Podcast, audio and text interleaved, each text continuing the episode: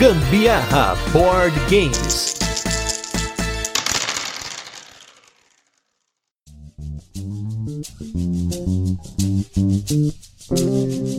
Fala galera, beleza? Aqui é Gustavo Lopes, Gambiarra Board Games, hoje com mais um turno de comentários, o nosso programa no qual a gente fala sobre jogos de tabuleiro, mas assuntos que estão relacionados a jogos que não entram aí nesses episódios semanais. E hoje a gente vem aqui para responder algumas perguntas que vocês costumam fazer bastante lá no nosso Instagram e até dar dicas para vocês de como que vocês podem conhecer novos jogos, até indicar novos jogos e procurar aí um pouquinho do nosso trabalho, é claro, mas também para vocês conhecerem mais coisas fora do hype, conhecer coisas aí do, no universo de jogos de tabuleiro em diversas fontes, de várias formas, né? Ao invés de sempre tá aqui, claro, né? Vocês que seguem a gente acabam conhecendo o que a gente fala aqui, procurar também depois saber o que a gente comenta, mas a gente quer dar um overview aqui, mostrar mais formas para vocês de vocês irem atrás de jogos de tabuleiro. E do meu lado esquerdo, ele que tá voltando aqui como sempre, né? Um dos nossos grandes parceiros, hoje um dos quase maiores canais do YouTube de board game, será? Tá caminhando? Hoje estamos aqui com o Sandro Campagnoli do Burgers. Tudo bem, Sandro? Fala pessoal, bom dia, boa tarde, boa noite. Nós novamente aqui, que é o Sandro do canal Boards Burgers. Quem não conhece, passa lá no nosso YouTube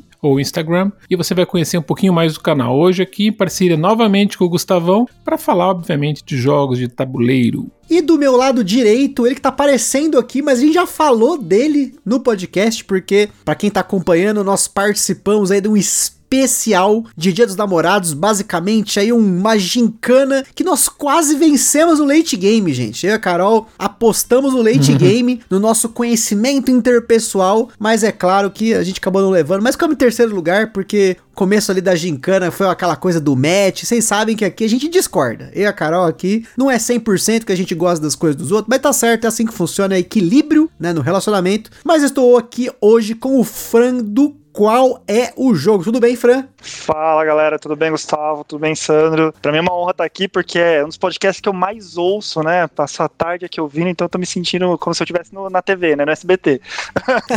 o Gustavo participou ali do, da nossa brincadeira Dia dos Namorados. Se tivesse mais no último estilo de perguntas, se tivesse mais umas duas, três perguntas, é capaz dele ter ganhado. Mandaram muito bem lá na última fase. Foi por pouco, foi por pouco. Fiquei feliz, porque, como eu falei, né? No começo da, da Gincana, depois vocês assistem lá, pessoal. Tem a, lá no no, no, canal Qual é o Jogo. Então dá uma olhada lá, você vai ver o especial Dias Namorados. Tem uma primeira parte no qual a gente fala com o Fran e com a Dai um pouquinho de como que é a nossa rotina, algumas coisas que eles perguntaram pra gente, mas essa segunda parte do vídeo é aonde a gente acaba disputando ali com uma galera tal. E no começo a gente não foi tão bem porque eram perguntas, né, de match Azul ou sagrado? E, inclusive é uma pergunta que vocês fazem muito pra gente aqui. É uma das perguntas que surgiu nesse tema de hoje. Azul ou sagrada? É uma pergunta que todo mundo faz quando a gente coloca alguma fotinho dos dois. E hoje a gente tá aqui para não só para responder azul ou sagrada, mas também para você indica que jogo para dois jogadores. É outra pergunta que eu recebo pra caramba lá, né? O pessoal sempre fala jogo para dois jogadores, tal. E, e a gente vai brincar um pouquinho com isso. Começando aí, vou dar o espaço, primeiro lugar aqui, pro Fran e depois pro Sandro pra gente comentar um pouquinho sobre isso. Primeira coisa, quando vocês recebem essas perguntas da galera, porque é muito comum, a gente que tá hoje no Instagram, tá no YouTube,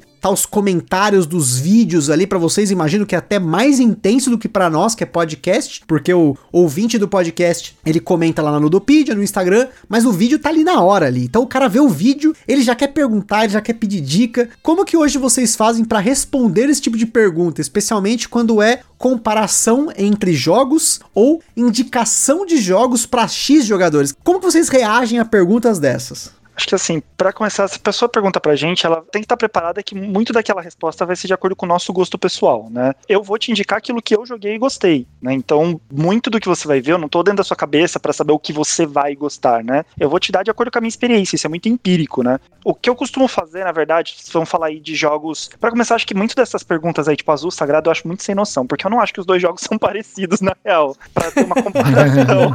Tipo assim, acho que o Dragon Castle tá muito mais pro azul do que o Sagrada, na minha opinião, né? Não estamos falando de qual é melhor, uhum. mas acho que se a gente vai fazer uma comparação, essa comparação faz mais sentido na minha cabeça. E comparar jogos assim são que o feeling de jogo, né, a sensação que você tem com o jogo é parecida. Na realidade assim, se você gosta de um, se eles são jogos que são comparáveis, se você gostou de um, é muito grande a chance de você gostar do outro, né? E acho que a galera vai muito daquela assim, daquela questão de é como se tivesse um slot máximo de jogos que você pode conhecer, né? Então assim, se você tem a oportunidade de conhecer os dois, conhece os dois e toma sua decisão de qual deles você gosta mais, né? Agora se você tá procurando para de repente comprar, você não tem onde jogar, não tem um lugar para conhecer um amigo para pegar emprestado nada do tipo, e você tá procurando qual deles comprar, né? Eu vou ter que comprar um deles, daí a gente entra um pouquinho mais, acho que a primeira coisa que geralmente eu falo pra pessoa quando me pergunta é o que você já jogou e principalmente o que você já jogou e gostou. Acho que a gente tem que partir um pouco desse princípio, né? É devolver um pouco a pergunta pra pessoa, mas me diz aí, não vou ficar aqui te indicando o jogo, fazendo comparação e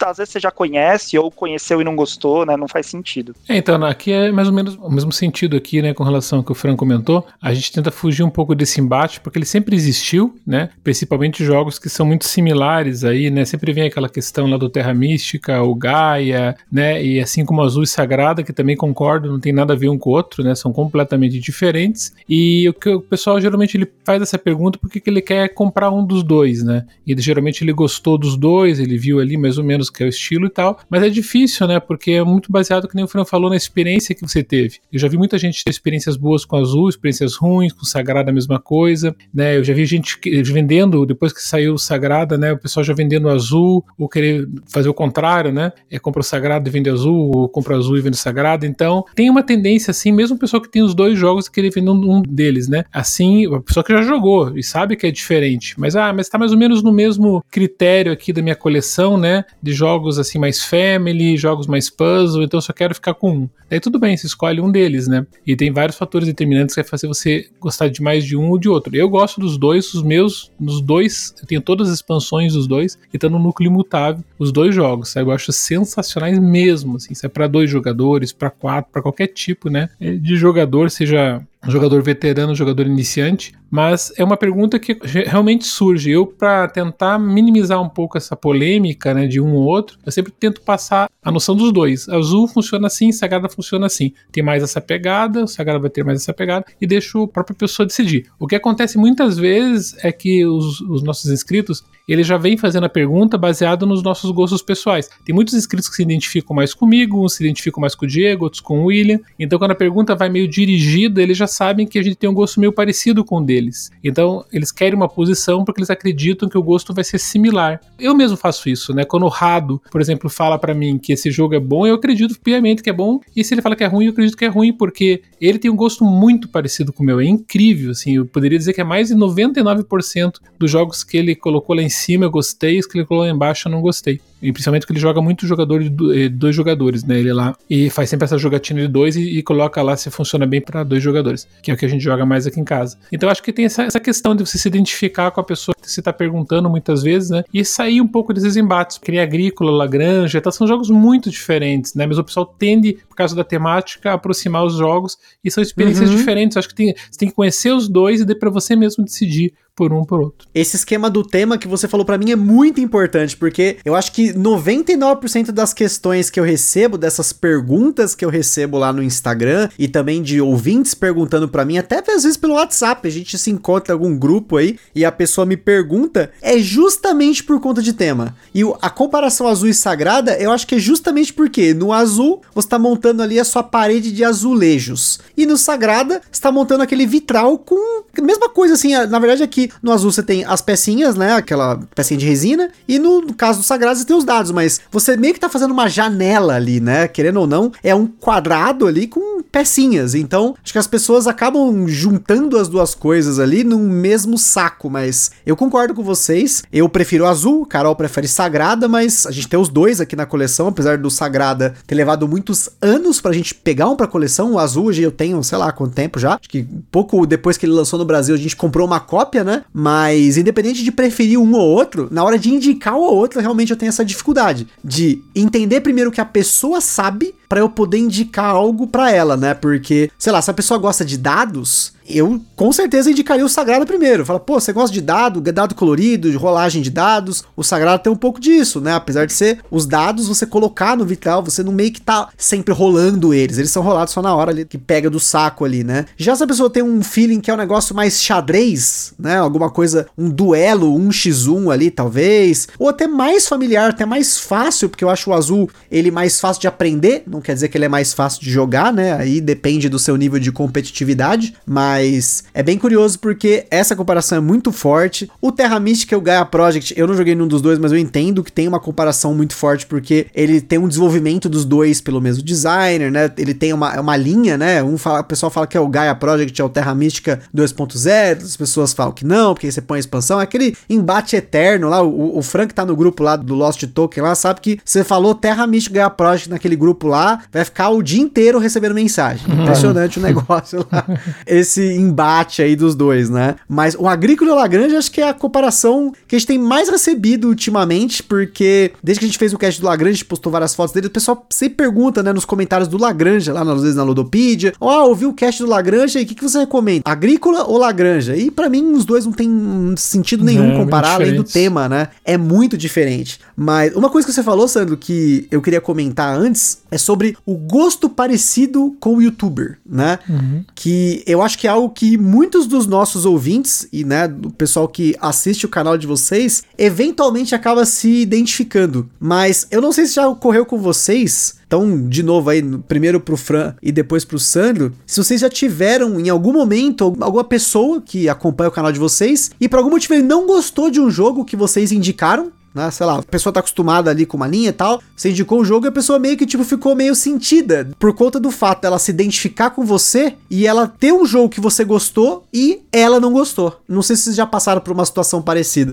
É, só antes de eu responder aí essa questão, só voltando aí uma casinha atrás, falando sobre a comparação do Agrícola Lagrange, eu ainda acho que faz mais sentido do que a comparação do Azul versus Sagrada, tá? Porque eu acho que pelo menos você tá pegando um tema e tá falando assim, ah, eu quero um jogo de fazenda, mas são dois jogos completamente diferentes, né? Níveis, inclusive, estratégicos uhum. diferentes, né? Então, o que você me indicaria? Daí você consegue, de repente, conversar com a pessoa, tipo assim, ah, você quer um mais pesado, você quer um mais leve? Agora, comparar dois jogos que são muito parecidos, que inclusive nenhum dos dois tem um tema muito forte, nada do tipo, aí eu acho um pouco mais complicado. Mas respondendo aí a questão aí dessa parte aí de alguém, né, que acompanha a gente e ficou chateado, alguma coisa do tipo, é engraçado que a gente já teve, inclusive, outros criadores de conteúdo que vieram comentar, né? Não que tenham comentado que, ah, geralmente eu, eu combino meu gosto com você, alguma coisa do tipo, mas a gente já teve, inclusive, outros criadores de conteúdo que vieram falar, pô, vocês foram o primeiro canal que eu vejo que gostaram desse jogo, sabe? Veio trocar uma ideia assim, numa boa, mas uhum. é, é, engraçado, por exemplo, que a gente fez um, um vídeo Dice Ford. Hoje o Dice Ford não faz mais sentido para mim, na, aqui na minha coleção, na, nas minhas jogatinas, eu já não enxergo o Dice Ford como eu enxergava na época que eu fiz o vídeo. Deve acontecer isso com vocês também, né? uhum. né? Mas na época a gente falou super bem, né? Viu, obviamente a gente teve alguns pontos contra também, não teve só prós, mas veio pessoas vieram falar com a gente falando assim: "Nossa, vocês são o primeiro canal que eu vejo falar bem desse jogo, não sei o quê", e tirar essa, vamos dizer assim, entre aspas, tirar essa satisfação aí com a gente. É engraçado porque a gente como criador de conteúdo também consome conteúdo de outros canais, né? E a gente também, como o Sandro mencionou aí do, é, acho que ele comentou do Rado, né? Que e realmente a gente acaba encontrando algum criador de conteúdo que quando ele mostra algum jogo e ele fala muito bem, a gente fala, putz, eu também vou gostar muito, porque a gente realmente se identifica com esses canais, né? E eu já tive, eu também acompanho muito o Rado e eu já tive jogo que ele falou super bem, eu fui jogar e falei assim, putz, não era isso que eu queria, né? Não era. Acho que aqui não, deu match, né? é, eu vou nessa mesma linha, na verdade, não aconteceu ainda, assim, de eu ter indicado e a pessoa vier reclamar e tal. É porque eu tento sempre que nos meus reviews, assim, dos vídeos lá no Boards and Burgers, eu tento passar uma visão, assim, um pouco mais neutra no sentido de eu não gostei, mas você pode gostar, para tentar tirar um pouco o eu de cena, né? Para que fique um review mais assim é, dinâmico no aspecto que você pode pegar o review e chamar de seu. Porque se eu faço uma coisa muito personalizada, né? Daí sim, pode ocorrer esse tipo de situação, né? Então eu coloco, não deixo eu colocar minha opinião, sempre coloco, a gente tenta dar notas e tudo, se é núcleo mutável, se é selo recomendável e tal, mas ao mesmo tempo eu deixo assim um pouco mais aberto para quem está assistindo, né, possa tirar suas próprias conclusões. Porque eu sei, por exemplo, que eu que sou Feld Boy, assim, né, para mim eu gosto tanto do jogo do Feld, eu gosto basicamente de tudo, realmente, e não é, e não é brincadeira, eu gosto muito, muita coisa dele. E eu já vi muita gente reclamar de jogos do Feld assim, né, esse que não funcionou, aquela não é e tal, e é verdade, tipo, mas não funciona para aquela pessoa.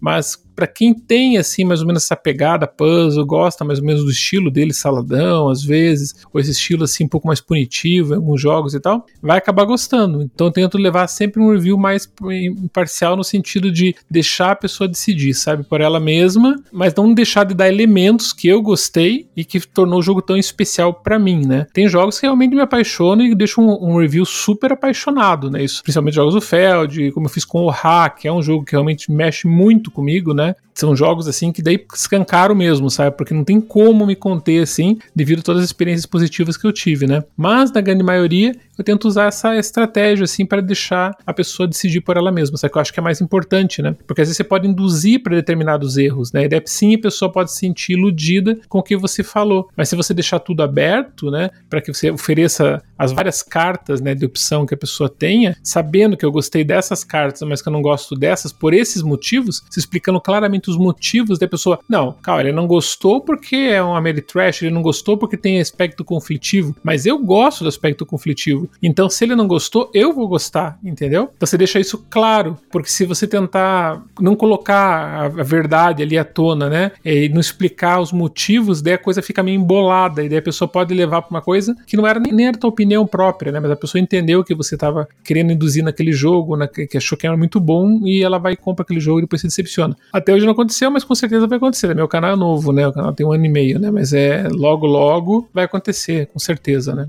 A gente lá no nosso canal até coloca, é, a gente, todas as nossas thumbs tem lá aquela pergunta, né? O jogo é bom, né? A gente coloca a capa do jogo e fala, é bom, né? E com a interrogação que é o nosso símbolo. O engraçado é que, assim, se você procurar no nosso vídeo, efetivamente a gente não conclui se o jogo é bom ou não. A gente fala assim, eu gostei disso, eu não gostei daquilo, né? A gente fala no nosso review. E a gente teve um review de um jogo que eu amo, mas é um jogo que a comunidade não, não abraçou, mas é um jogo que eu amo que se chama Between Two Castles of Mad King Ludwig. Eu amo esse jogo. E a comunidade não abraçou esse jogo, entendo. Eu entendo quem gosta e entendo quem não gosta. Eu amo. E é engraçado que a gente colocou na nossa thumb lá, tem a pergunta: Between Two Castles é bom? E daí um dos primeiros comentários da pessoa falou assim: é uma bosta.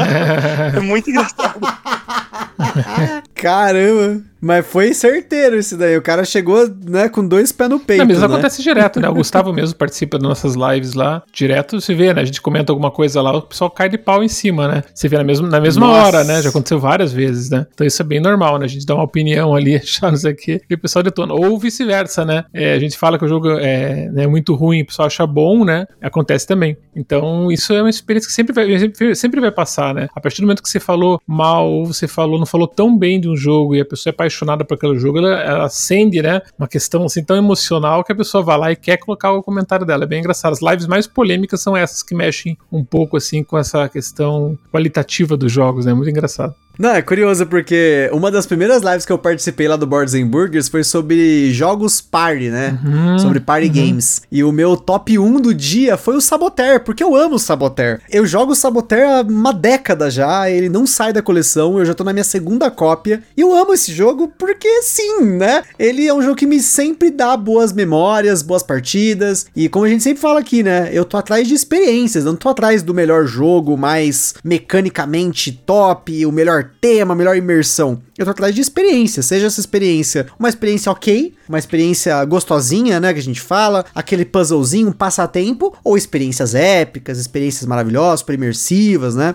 E eu me lembro que quando eu coloquei o Saboteur em primeiro, acho que naquela época, principalmente, o público do Boards and Burgers era muito mais focado para jogos mais expert, uhum, né? Uhum. Na falta de uma palavra mais específica. Uhum. E hoje em dia eu tenho a impressão de que o público lá das lives que a gente participa lá do Boards and Burgers é um público mais abrangente. Então, mesmo quando você fala mal de um jogo conhecido, você sente que tem pessoas ali que tá junto com você, uhum. né? Eu comentei sobre esse caso do, vamos dizer assim, do ouvinte se decepcionar, porque eu já falei algumas vezes aqui que eu não sou fã do Viticulture, a Carol, então, muito menos. E até mais recentemente a gente tem feito episódios, por exemplo, como o episódio do Terraforming Mars, ou o episódio do Brass Lancashire, que não foi unanimidade aqui em casa, né? Eu não gostei do Terraforming Mars tanto quanto eu gostaria de ter gostado, e a Carol não curtiu o Brass Lancashire por os motivos que ela expôs, né, no nosso episódio. Mas assim, da mesma forma que vocês comentaram, a gente entende que eu posso não gostar de um jogo e ao mesmo tempo indicar. Isso é um paradoxo que às vezes as pessoas não costumam interpretar bem ou entender, né? Nem sempre entendem que eu posso não gostar de Viticulture, mas eu entendo que, dependendo do grupo, ele é um ótimo euro uhum. para as pessoas jogarem ali. Ou o próprio Terraforming Mars, dependendo do tipo de experiência que você busca, do tempo de jogo que você tá disposto a jogar, ele é um jogo excelente. Só não é para mim, né? Por isso que a gente sempre ressalta uhum. aqui também que são experiências que nós tivemos no nosso mundo isolado, porque o jogo de tabuleiro, ele é totalmente imutável a experiência dependendo das pessoas que tá jogando junto, né? Ele é só uma ferramenta, ele não é um jogo digital que a experiência, por mais que ela seja multiplayer, às vezes, o framework, né? A plataforma no qual você tá jogando, ela não é mutável tanto quanto o jogo de tabuleiro, né? A experiência do jogo de tabuleiro vai desde o momento que a pessoa tá montando o setup, explicando regra, até possíveis erros que ela comete durante a partida, né? Ou a experiência de estar tá ali junto ali, até uma, uma pessoa ali um pouco mais alpha player no jogo cooperativo, uma competição muito acirrada, às vezes casal que se ajuda na mesa quando não deveria, né? Tem de tudo, né? Mas o que a gente fala nos nossos reviews aqui, além de passar os, as características dos jogos, acho que isso é, é muito que todo mundo tenta buscar, passar a característica do jogo, os pontos fortes, pontos fracos, mas claro, a experiência do jogo que a gente teve é exclusiva com o que nós tivemos, é, né? Isso é legal que você falou, se, se abster, né? Tirar o teu eu de cena, como você falou aí de alguns jogos que você não curte, mas você indicaria, né? É a mesma coisa eu, por exemplo, eu sei, eu não gosto mesmo, tenho um pavor do Gloomhaven, né? Todo mundo sabe, né? Já virou até piada lá no canal.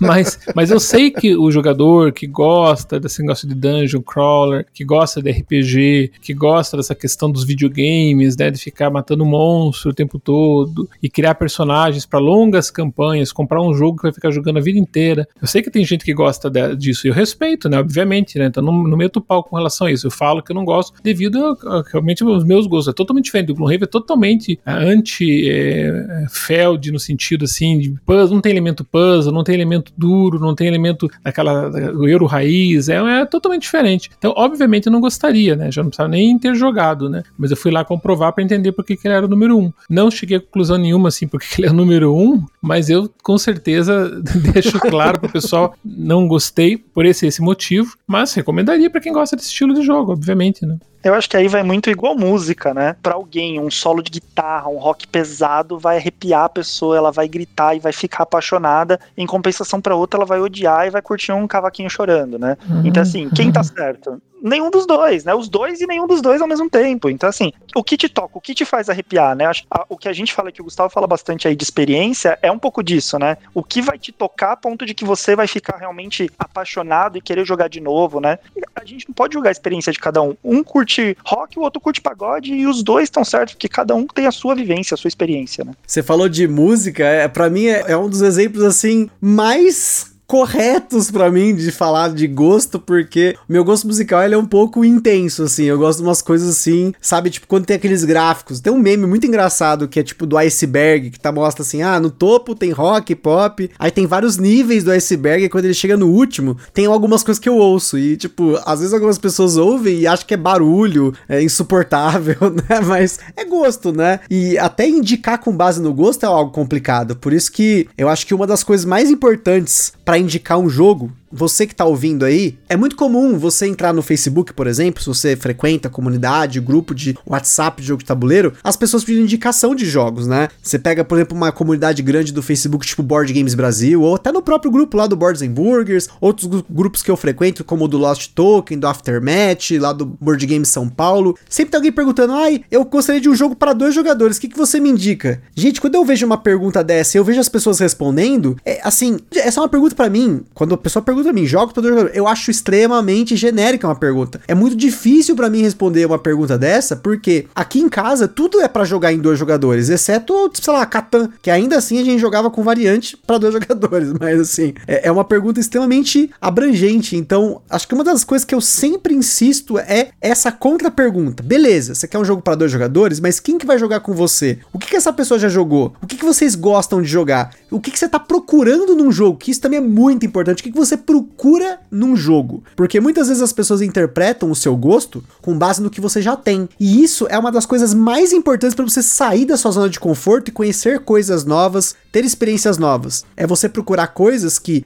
mesmo que seja pessoas indicando, mas a gente vai falar de outras formas que você pode pesquisar também, de chegar ao ponto de sair da sua zona de conforto, sei lá, você tá acostumado com jogos família, quem sabe você pode receber uma indicação de um euro para dois jogadores ali nesse caso. Ou até, ah, eu quero uma experiência mais imersiva, eu quero jogo com miniatura. Então, sempre que você não apenas for perguntar, mas também for responder uma pergunta genérica, por exemplo, para mim isso é uma pergunta genérica, você conseguir ter mais munição para dar uma indicação mais bacana que vai chegar mais próxima, talvez, né? Talvez, porque a experiência das pessoas, né, como a gente falou, é variar, mas algo mais próximo do que a pessoa tá pensando né? Porque ela tá pensando em jogo para dois, mas você não sabe quem que são esses dois, né? Acho que trazendo pro nosso cotidiano aí da música novamente, né? A mesma coisa de alguém virar para você e falar assim: me indica uma música, mas e aí, eu, eu lá sei o que você gosta de ouvir, né? É, é, a mesma coisa, eu também vejo esses grupos assim, a galera pergunta assim: me indica um jogo para dois. Daí vem alguém que traz desde do Jaipur, um Clan, são jogos bem simples para dois, até alguém indicando um Food Chain Magnate, né? Uhum. É, é bizarro, assim, as respostas nesse negócio.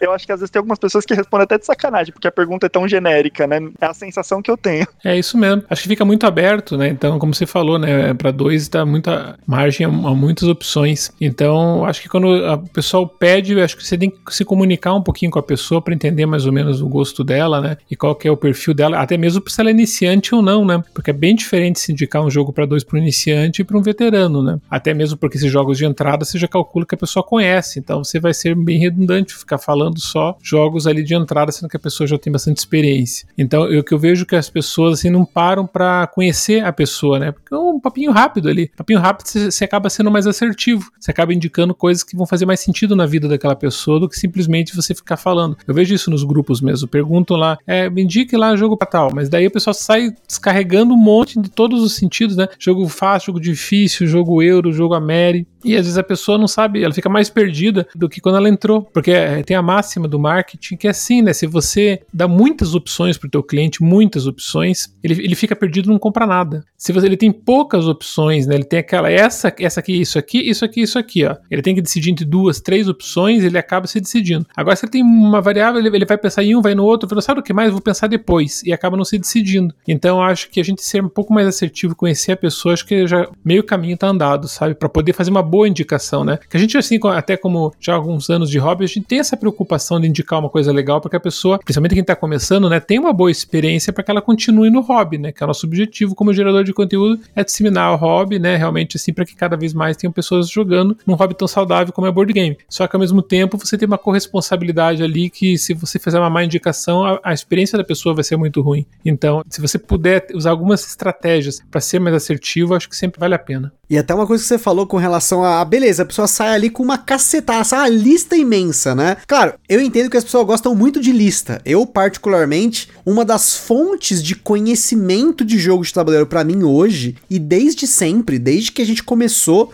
são as listas. Assim, por mais que algumas pessoas falem, ah, mas tem muito top disso. Ah, é top jogos para iniciantes, top jogos para dois jogadores, top jogos para família. Para mim, nunca vai ser suficiente essas listas, porque quando eu comecei no hobby, para eu filtrar, para eu conseguir afunilar um pouquinho do que eu poderia procurar nesse universo de jogos, eu acabava assistindo listas de todos os canais. Então eu ia lá no Jack, assistia a lista, lá no Luquita, no Onboard, pegava o tábula quadrada, pegava aquele monte de canal, o Aftermath e tal, pegava aquele monte de listas, e conforme eu ia anotando, não só apenas aqui no Brasil, mas especialmente as listas do The Dice Tower, que foi assim, algo que no começo do hobby para mim era muito importante, assistir todas as listas do The Dice Tower, e são aquelas listas de uma hora, eu assistia horas e horas de vídeos, eu sempre filtrava esses jogos com base na descrição deles, claro, porque alguns jogos, sei lá, o tema não me apetecia, ou era um jogo que, sei lá, não fui muito com a cara. Eu acho que tem muito disso também, a gente não foi com a cara do jogo, é natural, né? A gente não vai com a cara de pessoa, quanto mais de jogo de música, né? Mas eu acabava filtrando essas vezes, anotando, falei, pô, mas olha só esse jogo, ele apareceu nessa lista, nessa lista, nessa lista, nessa... opa, que foi até um dos motivos pelo qual o Gambiarra Board Games começou com o King's Gold, porque era um jogo que ele aparecia em uma cacetada de lista da época, que a gente começou a, a comprar mais joguinhos diferentes, eu comprei super baratinho,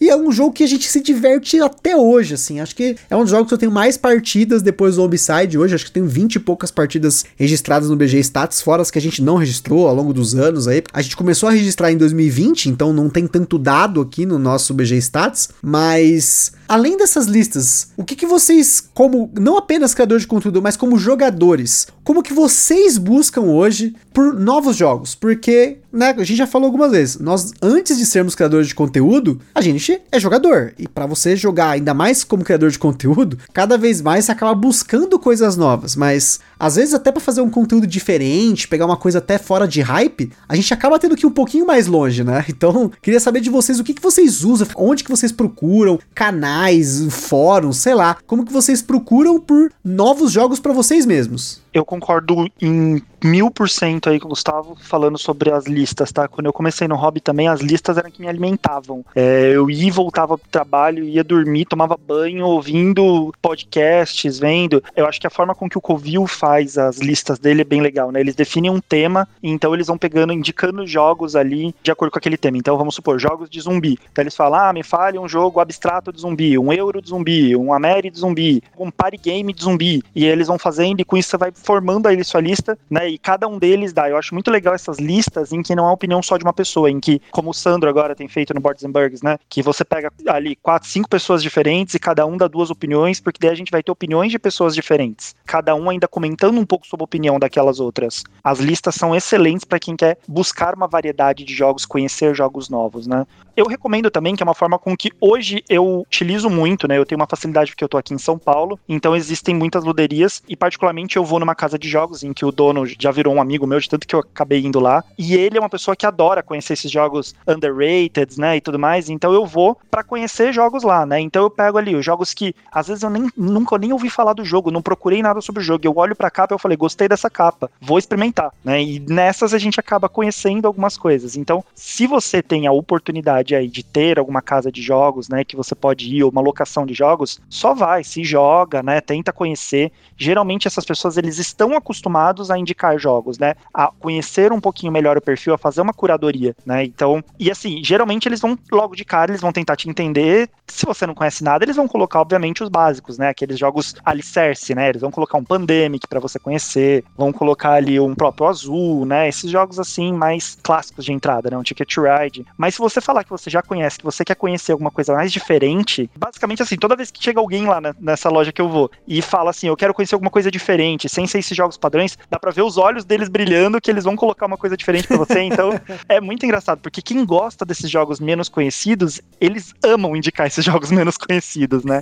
né? Então é bem legal ir nesses lugares. Acho que é uma dica diferente aí de um lugar, além de consumir conteúdos, né? Você conhecer na prática, né, esses jogos. E o legal é que você faz tudo isso com custo zero, basicamente né? Ou um pouquinho de custo só que você paga ali uma locaçãozinha ou outra, ou você vai ter que consumir alguma coisa ou outra, né? A gente também aqui em Curitiba tinha uma luderia muito forte aqui e a gente conhecia muito jogo lá, né? A gente via as pessoas começando lá. Então é uma forma sensacional. Você vai simplesmente tem mil jogos à sua disposição, você vai lá e escolhe um deles, né? Então, de mil opções, com certeza você vai conhecer muita coisa nova e sem gastar nada. No caso aqui da Fanbox aqui em Curitiba, não gastava nada, ele não cobrava absolutamente nada para você pegar o jogo e colocar na mesa, né? Então, custo no geral, ficava enquanto você consumia ali um refrigerante, um café, uma coisa assim. Então é uma excelente opção, que o Fran falou, né? Outra opção também é você usar os próprios portais que existem hoje. Hoje a gente tem a grande vantagem de ter a Ludopedia, né? Que é um excelente portal de board games, acho que é o maior da América Latina disparado e, se não duvidar, um dos maiores do mundo, né? Porque o poder que a Ludopedia ganhou ao longo do tempo, né? Obviamente não dá para comparar com o Board Game Geek pela projeção, mas para você ter todo aquele conteúdo em português, gente, com tudo hoje, com os vídeos disposição, com os manuais à disposição, com tudo que você tem ali, é, virou um, acho que o servidor deles está crescendo cada vez mais um nível estratosférico, porque a quantidade de informação que entra ali diariamente, né? Eu me lembro que quando eu comecei assim nessa nova fase dos board games, que a gente tinha a ilha do tabuleiro, era mal capengando ali e tal, que a gente conseguia um manualzinho, foi ali que eu conheci o Catan, conheci o Carcassonne e tal. A gente ia ali mendigando uma informação, ele tinha uns manuaizinhos e tal, né? Era um portal na época nem tinha é, tecnologia para isso, né? Eles fizeram que era possível, mas eu me baseava na, pra vocês terem uma ideia, nesse negócio que vocês falaram de lista, o que eu comecei como base para consumir foi eram os podcasts da Ludopedia, que tem até hoje lá, né? Nunca mais eles fizeram, uhum. né? Mas eram hoje os, os, vamos colocar os donos da Ludopedia, tudo, né? Que faziam um podcast. E eles convidavam sempre gente nova, assim. Eu lembro que a Vanessa da Fanbox, e eu Grew lá do Rio de Janeiro e tal, e eles colocavam ali suas opiniões, e foi baseado nessas opiniões que eu fui comprando um monte de coisa, eu enchi caixas e caixas e caixas. As minhas primeiras cento e poucos jogos foram comprados numa tacada assim de alguns meses, e importei tudo. Tudo que eles falavam eu trazia, pra você ver como existe essa influência, né? Só que eu não tive o cuidado de entender essas pessoas, o gosto deles, pra ver se batia com o meu. Então, se eu comprei 100, depois eu acabei vendendo 50, entendeu? Sem jogar quase, porque não era, é, que nem robô rally, eu me lembro desse robô, nossa, não tem nada a ver comigo ação programada, eu odeio ação programada, cara. E daí, e daí comprei dois ação programada, sabe? E, então eu tive essa dificuldade de me adaptar, me conhecer como jogador. Foi ao longo do tempo, né? Eu fui eliminando esses jogos que tinha comprado. Mas também me baseei em listas, né? Me baseei em tops que eles citavam e tal, né? Alguns reviews que eles faziam de alguns jogos, assim. Era muito legal, aquilo ali era uma boa fonte de informação. Mas depois a Ludopedia, hoje, para quem não conhece ainda, né? Tem que ter um cadastro lá e não só a questão da informação, mas questão de venda, questão de você se envolver no hobby realmente, né? Virou assim um portal sensacional, né? E tudo em português, né? Eu falei, né? O Board Game Geek, tudo bem, é muito maior, tem muito mais informação, só que é um americano, é todo mundo que fala inglês fluentemente, que vai lá e gosta de ficar trafegando entre sites e canais e podcasts, tudo em inglês, né? Então a Pludopedia acho que trouxe isso. Ela privilegiou geradores de conteúdo aqui, né? Quase uma equipe trabalhando em prol do hobby, né? Ficou bem bacana essa, essa questão, né? E obviamente tem os canais, né? Hoje tá, tem cada vez mais canais, tem podcast, tem mídia escrita. Acho que o, hoje o, o, iniciante ou o veterano, ele tá muito bem servido de material também nacional, sabe? Não só internacional, como sempre teve, né? Que são os grandes que todo mundo conhece, o Rado, o Dice Tower e tal, mas também aqui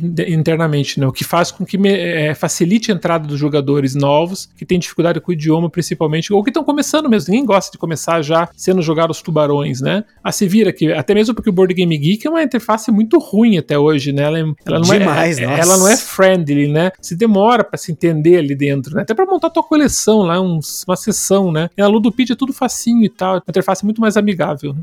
Eu acho que essa questão do inglês, se você que tá ouvindo aí, você manja de inglês, assim, você tá coberto com uma infinidade de conteúdos diferentes para você conseguir entrar no hobby ou se aprofundar cada vez mais. Eu confesso que hoje 80% do conteúdo que eu consumo está em inglês, mas eu entendo que o inglês é uma barreira. Não apenas a pessoa que sabe falar inglês, mas você tem que ter ali um, um vocabulário, tá acostumado. Tem muitos canais aí que falam assim muito rápido ou às vezes fala num sotaque específico, né? Por exemplo, tem um canal que eu gosto bastante que é o Gaming Rules, que eu assisto, na verdade, os vídeos de regras desse cara aí, que é o Paul Grogan. Mas ele tem um inglês com um sotaque bem arrastado. Eu não sei se ele é escocês, se ele é irlandês, mas ele tem um sotaque foda. Outro cara que tem um sotaque muito difícil, às vezes, de entender. Eu me acostumei, porque com o tempo você vai pegando ali, né? É um canal que eu gosto bastante, chama 3 Minute Board Games, que é um canal que ele faz reviews, né? Não review, na verdade, ele faz ali mais um apanhado do que é o jogo em 3 minutos. Então, às vezes, em meia hora eu conheci 10 jogos diferentes. E assim, tem muito jogo dele fora de hype, assim, né? Mas pensando no que você falou da Ludopedia, realmente a Ludopedia para mim é muito importante. Acho que no começo do hobby, principalmente, eu ficava dia inteiro ali na Ludopedia, especialmente vendo os comentários da galera, vendo listas que lá na Ludopedia você também tem listas. Mas tem uma parada que a Ludopedia hoje não tem e que faz uma falta tremenda. Verdade, são duas coisas que faz a falta aqui para mim. Acho que a primeira coisa que faz muita falta na Ludopedia é uma sessão de as pessoas que gostam desse jogo, né? O fans also like e aí você consegue acessar outros jogos que geralmente as pessoas que devem dar notas altas ali, ou que tem na coleção, favoritaram o jogo, você consegue ver esses, vamos dizer assim, esses jogos recomendados logo abaixo. Por exemplo, eu entrei aqui num jogo aleatório que eu tava pesquisando recentemente, que eu tava fazendo a pauta, você já deve ter ouvido o episódio, mas eu tava pesquisando sobre o Antiquity que é um jogo que muita gente não conhece, porque é um jogo com difícil acesso e tudo mais. Quando você entra no Board Game Geek, tem uma seção que mostra esse Fans Also Like, que ele te direciona a outros jogos ali da galera que curte. Então, por exemplo, são outros jogos pesados, outros jogos da mesma editora, que é a Splotten Spielen. Então você consegue ali explorar de uma forma muito bacana outros jogos na mesma linha. Então acho que isso é uma coisa assim para mim que é imprescindível. Agora, outra coisa que eu sinto um pouco falta na Ludopedia é uma separação melhor de conteúdos. Você ter, por exemplo, se você entra num conteúdo de um jogo da Ludopedia, você vê lá imagens, vídeos, tópicos e listas, além de arquivos e links externos, né? E o mercado, por fim, que é caso você queira procurar para comprar o jogo. Mas eu sinto um pouco falta de uma divisão de, sei lá, reviews, como jogar, podcasts, talvez mídia escrita, né? Você ter uma separação melhor do que, que é dúvida, do que, que é review, do que é uma avaliação uhum, do jogo. Verdade. Eu acho que isso ajudaria muito na Ludopedia, porque é algo que até o Board Game Geek tem de certa forma, mas para você poder identificar melhor o que, que é o que ali no meio. Porque se você pegar um jogo tipo Gloomhaven, que é um jogo top, zera e tal, no, nos rankings aí, você tem muito tópico. Então se eu fizer um podcast sobre o Gloomhaven hoje, lá na Ludopedia, ele vai acabar facilmente se perdendo ali entre outros tópicos. Então, isso é algo que eu sinto falta, por isso que hoje eu uso bem mais o Board Game Geek do que a Ludopedia, mas porque eu não tenho problema com o inglês. Agora, o que o Fran falou das luderias é algo que para nós que estamos aqui em São Paulo e o Sandro que tá lá em Curitiba, é muito mais fácil porque nos grandes centros, meu, tem muita luderia. Acho que São Paulo é recordista, né? Eu tava pensando aqui, né, enquanto o Fran tava comentando, todas as luderias que eu já fui. E cara, eu fiz uma lista aqui, acho que tem umas 12 luderias que eu consegui pensar assim, de bate-pronto, que eu já fui para conhecer algum jogo. Fora eventos, né? Fora os eventos, né? Que é, aqui em São Paulo, por exemplo, você tem o Board Game São Paulo, que é um evento maior, né? Mensal. Mas tem outros eventos, como a gente tinha ali os Corujões da Galápagos, que a gente ia lá no Starbucks para jogar jogos da Galápagos. A própria Bravo Jogos, que é parceira nossa, tem um evento de jogos. Tem a Confraria de Jogos na Place Games em São Caetano, que também é uma cidade próxima aqui. Então, Cara, só de luderia, como eu falei, luderia aqui em São Paulo, somente capital, São Paulo capital. Eu não moro na São Paulo capital, o pessoal sabe, a gente mora aqui no ABC, mas é super próximo. Então, a Bravo Jogos tá próxima, a Place tá próxima, a gente já foi na Play Easy, na Game Vault, na Bodogami, Academia de Jogos, Joga Sampa, Encounter. Mano, é muita luderia, gente, que tem por aqui. Mas eu entendo que isso é coisa de grandes centros, né? Agora, você que tá aí num lugar mais afastado, numa cidade do interior, né, que não vai ter acesso a uma luderia, acho que uma das coisas principais que acho que nessa pandemia o pessoal tem aprendido a usar são os jogos online, né? Eu não sei o quanto o Fran e o Sandro jogam online, eu não jogo,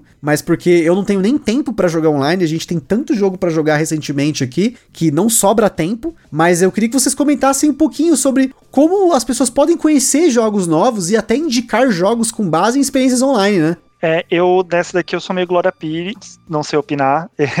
eu não jogo online. Porque, assim, para mim, o jogo de tabuleiro é essa experiência tátil, né? E é o estar junto com as pessoas, né? Eu sei que a gente tá na pandemia, não tá sendo possível ficar juntos das pessoas, mas para mim é o compartilhar experiência com outras pessoas, né? É aquele do porquê você joga, né? Essa pergunta acho que a gente se faz muito, né, ao longo do hobby aí. O porquê eu jogo, obviamente é por causa dos jogos também, mas é muito por causa das pessoas com quem eu compartilho. Mas enfim, é assunto para outra pauta. Então eu não, eu não costumo jogar digital. Se eu for jogar digital, eu acabo preferindo jogar um jogo digital, mas pegar o Xbox, jogar alguma outra coisa. É, então, eu já gosto, assim, no sentido, não, não, troco também experiência pessoal pela experiência digital, nunca, né? Mas eu acho que ele é uma boa opção estratégica para você gastar menos dinheiro, né? O que, que eu tô querendo dizer? Hoje em dia você tem basicamente três plataformas que são as mais conhecidas, né? Você tem o Tabletopia, o que na minha opinião é o melhor, porque é legalizado pelas editoras, é a plataforma que tá ok, recebeu lá ok, é, tem a arte, os jogos são perfeitos, né? Tudo igualzinho o jogo, você não vai encontrar uma falha, é tudo muito smooth, né? Muito fluido, é top. Então, realmente, assim, não tem nem que comparar. É Tabletop, para quem não conhece, tá? Você pode pagar uma assinatura para ter acesso a jogos premium, ou você pode jogar de graça um monte de jogos, né? A grande maioria, inclusive, é gratuito. Daí você vai ter a, o Tabletop Simulator, que na verdade também é uma boa interface. Você consegue ter muito mais acervo que o Tabletopia. Você chega até mais de 3.500 jogos. Ou seja, qualquer jogo que você procurar, olha, até hoje não teve nenhum jogo que eu quis procurar no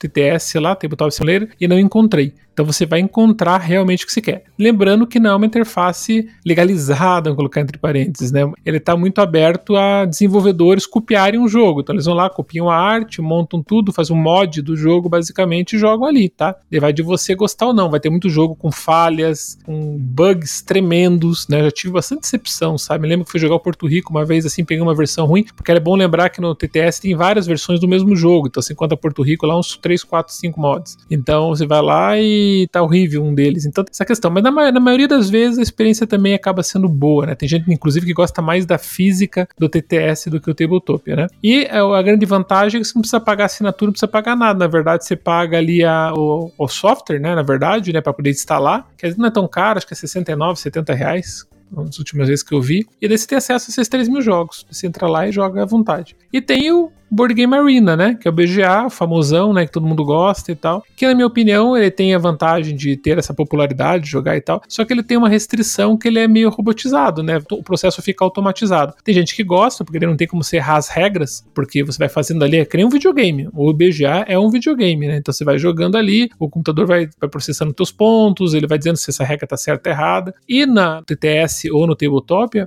você tem a vantagem de você ter que manipular. Você pega o peão, você vai no score ali, né? Vai colocando a tua pontuação, você faz exatamente o que você faria numa mesa. As primeiras experiências, geralmente, das pessoas não são muito boas, né? Porque você tem os atalhos, você tem ali o mouse, o problema de, né, de se confundir nos comandos. Mas, gente, garanto, depois que você pega habilidade nesses atalhos, que é rápida, essa curva de aprendizado é bem rápida, questão de três jogatinas, você pegou isso aqui, Daí é uma delícia. Daí é brincadeira. Eu já joguei com o pessoal no Canadá. Isso é legal para você jogar com amigos que estão distantes, né? Porque hoje na pandemia, principalmente, pô, que, se quisesse jogar com o Gustavo aqui do Gambiar, como que a gente vai jogar junto? Não vai jogar junto. Então essa seria uma opção sensacional de poder propiciar isso pra gente. Então ele une o Brasil inteiro numa coisa só. E une com total excelência. O Tabletopia é excelência. E se você superar essa curvinha de aprendizado, você vai gostar de jogar. Eu me lembro das minhas primeiras experiências serem meio chatinhas e tal. Depois você coloca o Discord no fundo como telefone, como como linha, né? Linha, ó, os caras estão voltando 300 anos no tempo. Botar como, como, como, como, voz, né? E recurso de voz. E no background, né? E você usa o próprio tabletop para jogar ali. É, cara, várias vezes eu parecia que eu tava na mesa. Sério mesmo. Parecia que era pessoal o negócio. Porque a grande diversão nesse aspecto social que seria morta pela questão do aspecto é, digital não acontece. Porque você tá ali conversando, você tá nessa. Lógico que pessoalmente sempre vai ser melhor, ninguém tá dizendo que é melhor que pessoal, mas a experiência ela chega muito próximo ao pessoal quando você tá ali, já conhece a galera, fica fazendo piada, né, e vai jogando, e, se, e, você é que nem dirigir carro, no começo você bate, depois tua mão vai, vai direta, vai no, no H e vai no W, já faz um atalho aqui, já faz um atalho, já marca as câmeras, já aperta um. Cara, impressionante, cara. Você, você vê, nossa, eu tô fazendo tudo isso, tô conversando ainda e tô pensando na, na jogada e tá tudo processando tua mão tudo automaticamente, assim. Então é muito gostoso gostoso, muito legal mesmo. Eu recomendo principalmente, respondendo até aquela outra pergunta, que era onde se, é, fontes de você pode jogar, né? E principalmente que você pode testar o jogo antes de comprar. Então, principalmente os KS, o Tabletop está lançando tudo. Então, você pode jogar muito jogo, gente. Muito jogo nas plataformas digitais que são idênticas ao jogo, entendeu? No, só o fato de você jogar a regra, ler a regra e jogar, ter essa experiência com alguém, você já vai saber se o jogo é ou não é para você. Eu acho que isso, assim, eu, eu, acho difícil. Nunca aconteceu comigo assim. Joguei um jogo na, no digital, não gostei, e fui aqui no pessoal e gostei. Não acontece isso. Geralmente, se não, não gostou do jogo, não vai gostar no físico. Porque, obviamente, é a mesma regra, tudo igual, né? Então, eu acho excelente, assim, sabe, como uma alternativa. Tem até outras quatro alternativas que eu conheço aqui. Que é claro, esse novamente, né? Eh, todas essas alternativas que a gente tá falando de jogar online, depende de você saber um pouquinho de inglês na plataforma. Acho que só. Acho que o Board Game Arena você tem uma interface em português, se eu não me engano, mas quanto aos outros dois aí, o Tabletop Simulator Tabletopia, eu não me lembro. Agora, os outros quatro que eu vou comentar aqui, eles não têm interface em português, que eu me lembre. E assim, eles geralmente são para pessoas que já estão no hobby e querem conhecer alguns jogos mais cracudos assim, tá? Assim, eu já tô dando indicação para quem tá um pouquinho mais no hobby, porque eu só fui conhecer algumas delas recentemente e são alternativas para, como o Santo falou, eu economizar em alguns jogos que eu quero testar, mas não tenho certeza se vão funcionar. Acho que duas principais delas aqui é o Yukata, Y-U-C-A-T-A, Yukata, ou o Boitejux, que é em francês, não sei falar francês, mas é Boit, tipo de William Boit, B-O-I-T, E-A-J-E-U-X.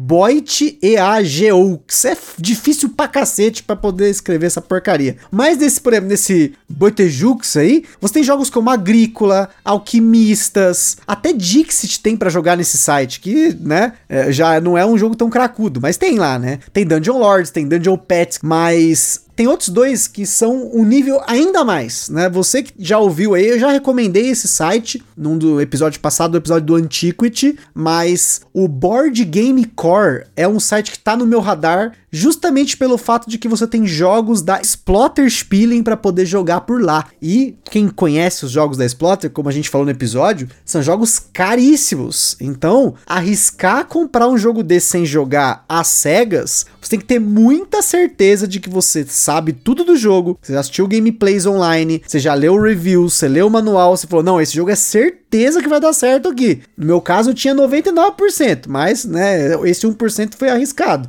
para um jogo caro, mas você pode jogar esses jogos lá no Board Game Core. E se você quer se aventurar no 18xx que é um tópico que em breve a gente vai ter um episódio especial só sobre o 18x, a gente vai falar de novo desse site. Você tem o 18xx.games, que é um site no qual você pode jogar diversos jogos da série 18xx de graça. Todos esses sites que eu falei tem uma interface meio feia. Tem. Você esquece a sensação tátil, você esquece a beleza do jogo, você esquece. Você tá numa interface digital, mas com uma forma de você conhecer um jogo Principalmente se você conhece alguém que pode te explicar esse jogo, ter essa experiência com você, para você, né, quebrar essa barreira da regra. Você não vai se preocupar com regra, a pessoa vai te explicar. E, gente, o que tem de gente para te explicar jogos e jogar esses jogos com você em grupos, principalmente grupos aí dos canais, como eu falei, né? Até por exemplo, do grupo do Boards and Burgers, tem uma galera lá que joga online pra caramba. E é cara que manja esses jogos. Então, você pode ter certeza que a pessoa vai querer jogar, ela vai se empolgar para te explicar. Então, é uma forma de você conhecer esses jogos sem desembolsar nada uhum. né? Você vai aproveitar a experiência de outra pessoa para ela te explicar. Você põe aqui no Discord para vocês conversarem, uma chamada no Zoom, no Hangout, tem tudo quanto é plataforma que você pode fazer isso. E ao mesmo tempo, ela explicando esse jogo, você conhecendo ele, é uma forma de você ter mais uma ferramenta de processo decisório, para você ter certeza que aquilo é para você, especialmente de novo, quando você tá saindo da sua zona de conforto, você que não costuma jogar euros pesados, você não costuma jogar jogos como o 18xx, ou jogos do estilo da Splotter, que são jogos que são totalmente fora da curva, essas alternativas são muito importantes. Tem mais alternativas de jogos online, mas realmente esses são os que eu conheço. Se você conhece aí, você que tá ouvindo, você que já costuma jogar mais online, depois comenta, manda pra gente aí lá na Ludopedia ou lá no Instagram, que plataformas que você também usa. Porque eu sou igual o Fran, eu sou time sensação tátil. Eu e a Carol, nós não jogamos juntos online. A gente teve uma ocasião que a gente jogou online com os nossos amigos, mas é raríssimo, porque como a gente pode jogar em dois, a gente acaba preferindo jogar em dois do que ter essas experiências online. Mas eu confesso que eu deveria usar mais essas plataformas para conhecer jogos novos, porque hoje a única forma que eu tenho para conhecer jogos novos é tendo eles na minha mesa. E para ter eles na minha mesa, eu dependo ou de eu comprar, ou de eu receber esse jogo de alguma editora, ou de alguém emprestar esse jogo para mim, ou de alugar o jogo, né? Numa loderia que, novamente, nós temos bastante facilidade aqui em casa. Mas não é o caso de todo mundo, né? E acho que isso é até uma informação importante para quem quer conhecer jogos fora do hype. Isso, queria bater de novo nessa tecla aqui, porque criador de conteúdo, no geral, acaba querendo apresentar lançamentos. Lança um jogo novo, é normal aparecer muitos vídeos sobre esse jogo, porque as editoras estão buscando que você conheça o jogo, o criador de conteúdo ele quer aproveitar esse momentum para que você assista o vídeo, conheça o jogo, tenha a informação up to date, é uma informação atualizada do jogo. Mas muitas vezes, por conta desses lançamentos, tem muito jogo que é perdido, né? Então, Fran e Sandro, eu queria que vocês comentassem que forma, se a gente já não comentou o suficiente, né? Mas que formas adicionais que vocês acham das pessoas conhecerem jogos fora do hype? Que eu acho que é muito importante sair um pouco do lançamento, procurar jogos que já foram lançados aqui no Brasil, talvez, jogos que estão fora do radar. Como que vocês hoje buscam por isso? Até aproveitando mais uma forma aí, Gustavo, de das pessoas conhecerem o jogo, é por aplicativo de celular. Hoje tem muito jogo implementado para aplicativo. É, eu mesmo joguei muito Ascension pelo aplicativo do Ascension, no Doutor Eureka, esses Potion Explosion. Eu conheci o Coop pelo aplicativo, tá? Então é mais uma forma aí, de repente nem computador você tem, não, se tiver um celular, você consegue baixar. Muitos desses jogos são implementados até gratuito, tá? Mas falando aí sobre outras formas aí de conhecer jogos fora do hype, acho que a principal forma de você conseguir se manter fora aí do trem do hype, né, que a gente chama, é você se conhecer como jogador. Né? Eu acho que é importantíssimo você começar a conseguir identificar o que você gosta nos jogos, né? Porque hype acaba se criando naquela onda, todo mundo falando bem do jogo, todo mundo falando bem do jogo. Só que se você tá seguro com o que você curte, com o que você não curte, o trem do hype vai te pegar menos. Não vou dizer que não vai pegar porque é difícil. Até a gente que é criador de conteúdo, eu vira e mexe, eu caio no trem do hype. Quando eu vi, eu já comprei. né?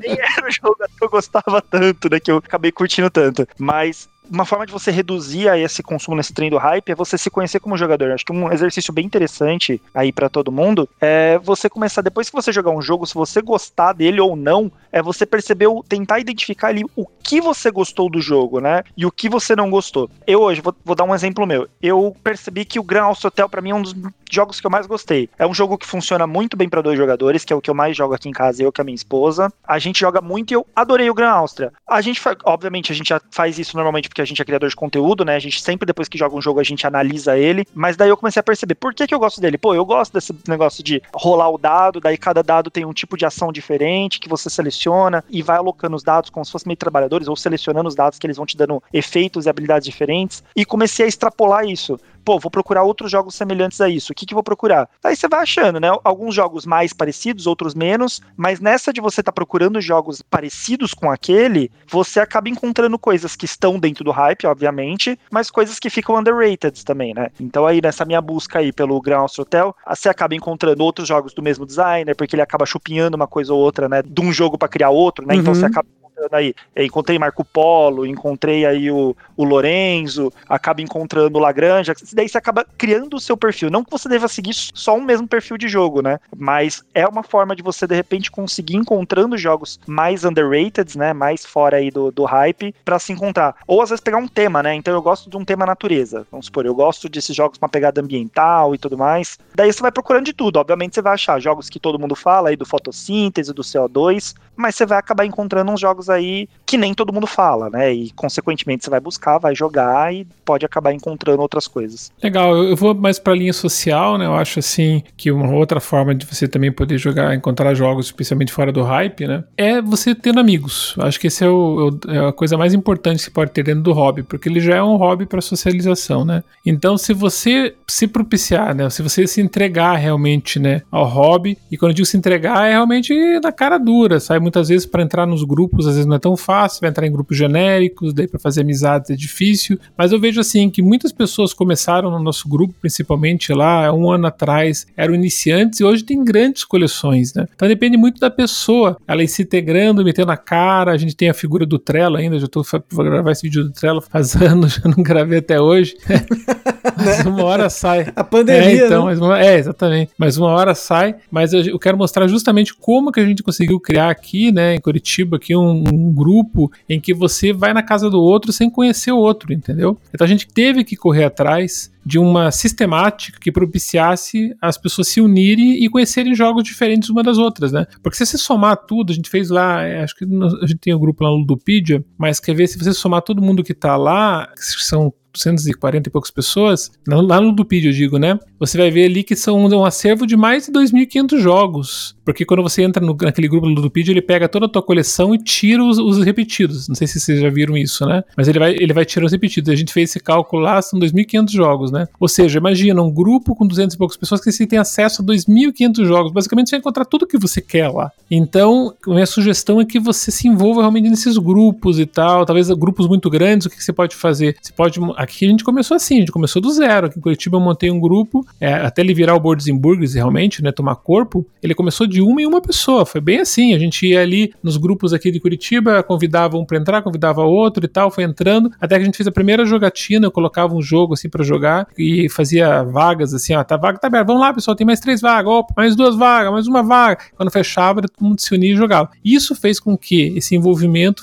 as pessoas se conhecessem, obviamente cada um traz sua coleção, e você vai conhecer um monte de jogo totalmente fora do hype, porque o pessoal vai trazer coleções já de antigas, coleções novas, coleções variadas, de todos os tipos. E assim você evita, inclusive, de gastar dinheiro. Foi assim que uma das estratégias que eu adotei aqui da coleção é vender alguns jogos que eu via que muita gente dentro do grupo tinha. Então não precisava ter, porque eu ia acabar jogando com aquelas mesmas pessoas. Então por que eu preciso ter o Scythe, por exemplo, se 30 pessoas tinham o Scythe, entendeu? Não faz sentido eu ter, porque quando eu for jogar, não vou jogar com a minha esposa o Scythe, vou jogar com as pessoas. Então, eu falei, opa, então olha só que legal. Se eu não vou jogar com a minha esposa, vou jogar com a, com a galera, e a galera já tem, porque preciso ter. Então você começa também a enxugar a tua coleção. É outra estratégia que a gente usa aqui. E é a melhor forma de conhecer jogos, pessoal, seja de qualquer forma, é se relacionando e tendo amigos dos mais diversos. E outra coisa, não só amigo panelinha. A gente fez um trabalho muito forte que curtiu para quebrar as panelas. Ou seja, a gente foi unindo vários grupos diferentes para que todo mundo tivesse uma interação grande. Porque ah, você tem a tendência de ter o teu grupinho e sempre jogar com aquele grupinho. Só que assim você fica fechado também. Você não vai conhecer muitos jogos fora do hype, como é a pergunta. Você vai ficar ali meio naquela, né, dentro daquela, daquela ambiência ali com seus amigos e tal. Se você começar a conhecer outros grupos, você começa a conhecer outra categoria de jogo, outros jogos, e daí aumenta a nível estratosférico, né, a chance que você tem de conhecer outros jogos.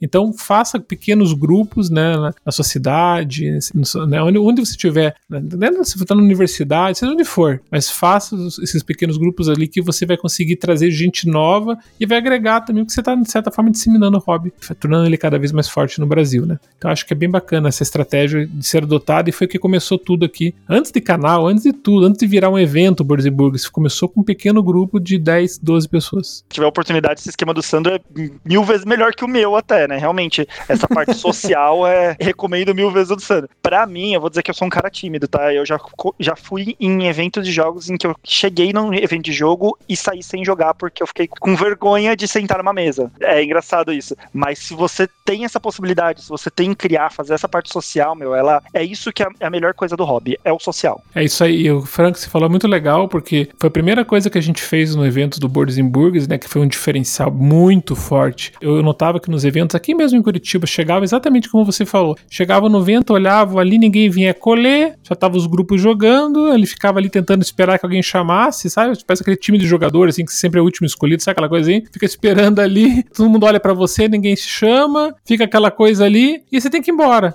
Né? O que, que a gente solucionou isso? Nos eventos do Boards Burgers, você vai com a tua carteira numerada, como se fosse num teatro. Você, ah, quero participar, beleza. Você entra no nome na lista. Qual o jogo que você gosta? Euro, América. Ah, Euro, então você vai jogar com uma equipe Euro. A gente tem lá os 15 hosts, os hosts já pegam, vão hostear e você vai cair na mesa 15, na, só falta colocar cadeira 3. Você vai chegar lá, você não precisa conhecer ninguém, nada. Você vai chegar, sentar, vai se relacionar ali na mesa, depois as pessoas vão indo embora, uma mesa vai juntando na outra automaticamente e tal. Ou seja, você joga do começo ao fim sem precisar conhecer ninguém. Lógico durante o evento você vai conhecer, mas acaba esse fator de você chega no evento e não tem, sabe? Não, como que eu me relaciono agora? Não, você já vai certo e com o host certo e com os jogos certos. Muito bacana.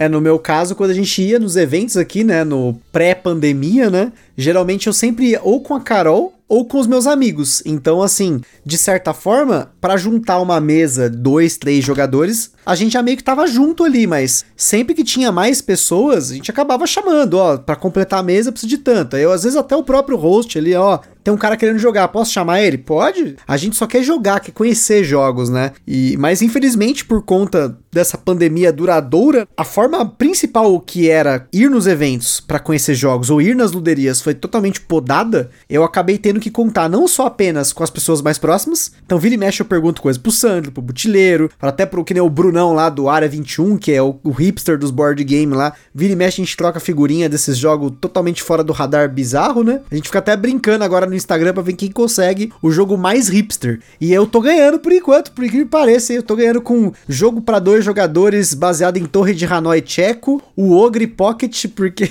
aquele wargame que as pecinhas é do tamanho da minha unha do mindinho, preto e branca, né? Não tem nada. E assim, como que eu comecei a ter essas alternativas para procurar coisas fora dos eventos? Eu comecei a prestar atenção mais em algumas coisas que você tem, às vezes até na própria caixa do jogo, como por exemplo o autor. O autor do jogo, acho que foi uma das formas, por exemplo, que o Sandro também acabou se embrenhando no hobby, de você pegar um jogo, aí você vê o autor. Aí você pega outro jogo, você vê o autor. Você gostou dos dois jogos do mesmo autor, já é um sinal. Procure pelo autor. Lá no Ludopedia e também no Board Game Geek, você pode clicar no, na ficha do jogo, clica no nome do autor, vai ter lá os outros jogos dele. E você vai poder ver, claro, principalmente na Ludopedia, que jogos que foram publicados no mercado nacional, né? No meu caso aí, como eu já falei aqui no podcast milhões de vezes, tem o Alexander Pfister, o Vitor Lacerda, o Carl Schudick, Bruno Catala, tem vários autores que hoje a gente gosta e no geral os jogos deles nos agradam aqui, seja para ser ok, uma experiência legalzinha ou aquela experiência maravilhosa. E essa é uma forma que hoje eu tenho buscado. Outras formas menores, mas que são relacionadas até à ficha do jogo, no Board Game Geek e também na Ludopedia, é a linha de, da editora, né? Eu tenho procurado por editoras. Como você sabe, a Paper Games é uma editora que acerta em 99% dos jogos que eu gosto que a gente joga bastante aqui em casa, às vezes mesmo que não seja o meu favorito, nem meu top 10, mas são jogos que a gente joga muito, né? O Lhama, por exemplo, é um jogo que a gente joga demais aqui em casa. O Saboteur, que é um jogo que eu amo. O Hanabi, que é... são todos jogos que eu tive há muito tempo, já tinha muito tempo na coleção e que a Paper Games lançou depois no Brasil. Então, você vê que ali tá indo certo, a linha editorial dela faz sentido para mim. Mas até editoras lá de fora, como por exemplo da Mind Clash Games, a Eagle Griffon Games, eu acabo procurando jogos que ela publica. A Splotter, como eu comentei, para quem gostou por exemplo, do Antiquity, né? Eu gostei pra caralho do Antiquity. Então, é provável que eu vá atrás de outros jogos da editora e dos designers, né? Dos autores. Mas, né, aí tem a parte financeira que me impede. E uma coisa que eu comecei a prestar atenção com a galera que joga com a gente, né, nossos amigos, que é por mecânica. De você pegar, por exemplo, ah, controle de área é um tipo de mecânica que eles não gostam. Ou então, conflito direto com controle de área junto. Essas coisas que você acaba pegando com o tempo, né? Jogando outros jogos, claro, jogar não substitui experiência nenhuma, né? Você sempre jogar é muito importante. Você conhecer novos jogos, é claro, se você quer conhecer novos jogos, porque você não precisa conhecer novos jogos. Eu acho que uma coleção com cinco jogos pode ser o suficiente para você jogar o resto da sua é vida. Mas a gente fala aqui para você que quer conhecer novos jogos. Então, mas você não precisa conhecer novos jogos.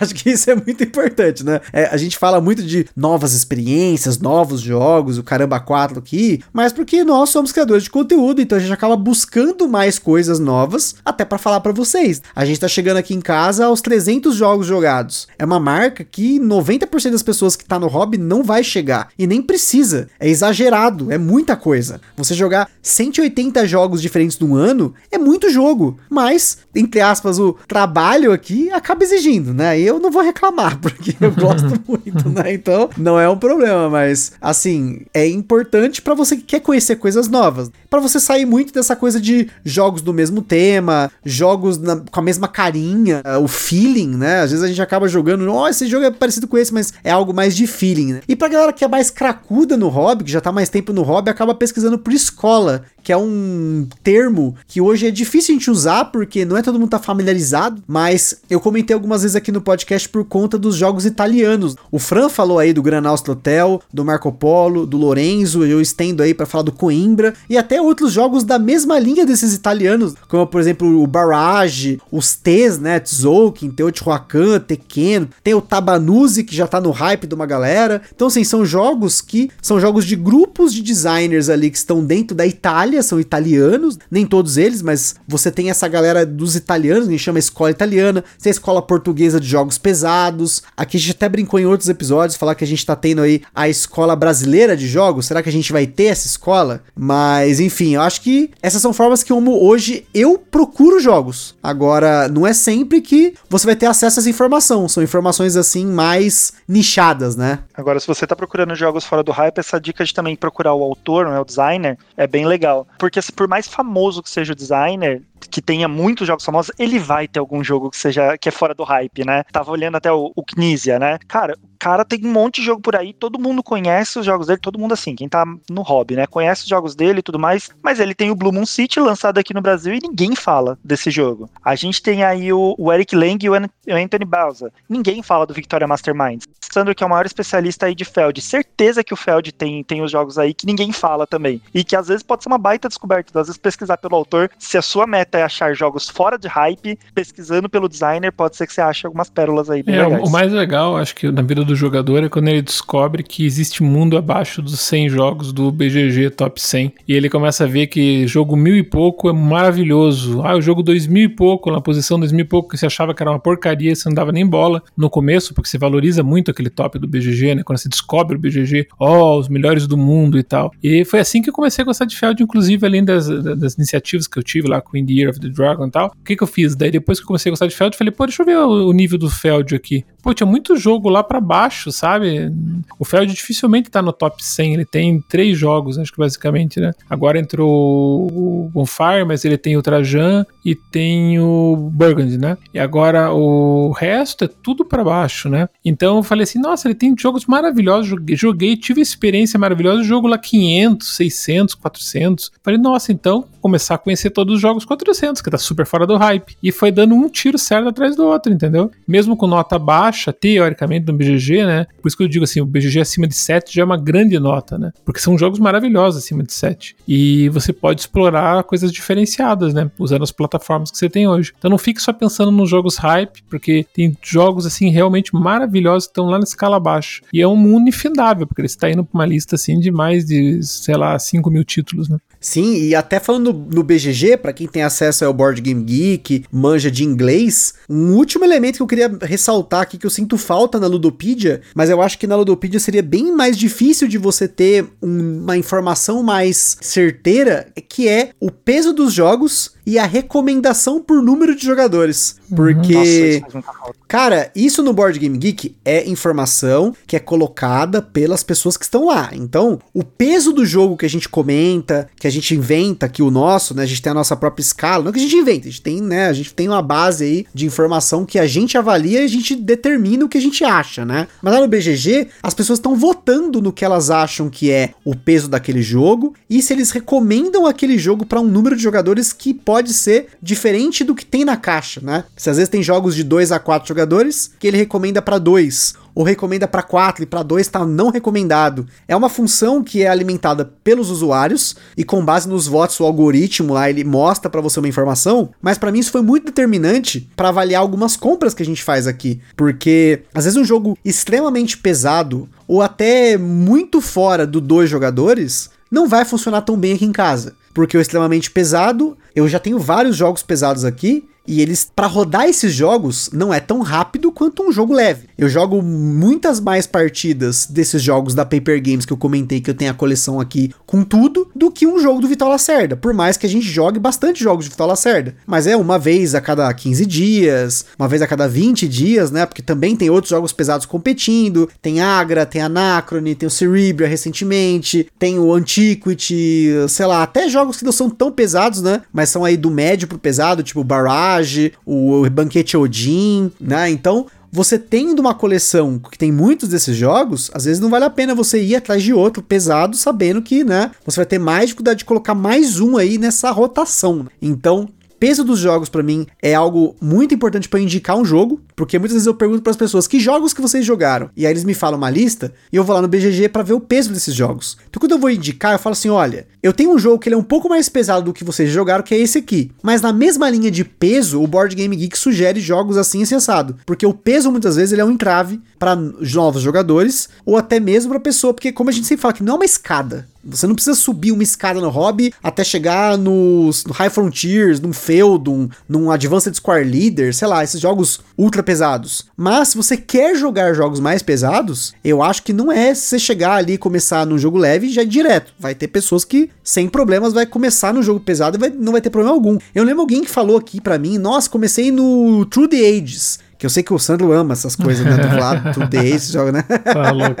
Mas aí o que acontece? A pessoa é ali, né? Ela tava procurando essa experiência. Nem sempre no jogo de tabuleiro você quer começar com uma experiência desse tipo. A gente aqui, por exemplo, vocês estão acompanhando ao vivo isso acontecendo desde agosto de 2019. Como que nós começamos a jogar esses jogos e quais jogos a gente prefere, né? Mas é uma escada, para nós foi, eu tentei fazer como se fosse uma escada para tentar introduzir esses jogos de uma forma mais leve, né? Mas ainda assim não é sempre que isso funciona. Então peso para mim é crucial na hora de indicar. E também, claro, essa informação da própria comunidade de que jogos que rodam melhor para 2 ou para 4, para 5, apesar de que não é uma informação 100%, tá, gente? Tem jogos que lá no BGG mostra que não roda em 2 e nós jogamos em 2 tranquilamente. Tem jogos que ele recomenda em 4, 5 e que eu jamais jogaria nessa quantidade, mas isso é algo que você com o seu desenvolvimento do seu perfil de jogador, você vai acabar aprendendo. E acho que pra finalizar, não sei se vocês querem fazer mais alguma dica aí. Primeiro aí o, o Fran, depois o Santos quiser concluir aí com mais alguma dica pra galera de como conhecer novos jogos, de como indicar jogos para as pessoas. Fica aí livre pra gente finalizar. Ah, acho que a, a, gente já falou bastante aqui. A principal dica é se conheçam como jogadores e antes de sair indicando, conheça a pessoa para quem você vai indicar. Eu acho que esse conhecimento, né, de você mesmo, no ato de conhecer novos jogos e de conhecer a outra pessoa no ato de indicar, é a dica de ouro aqui. Acho que é o, a síntese de tudo que acho que a gente falou, né?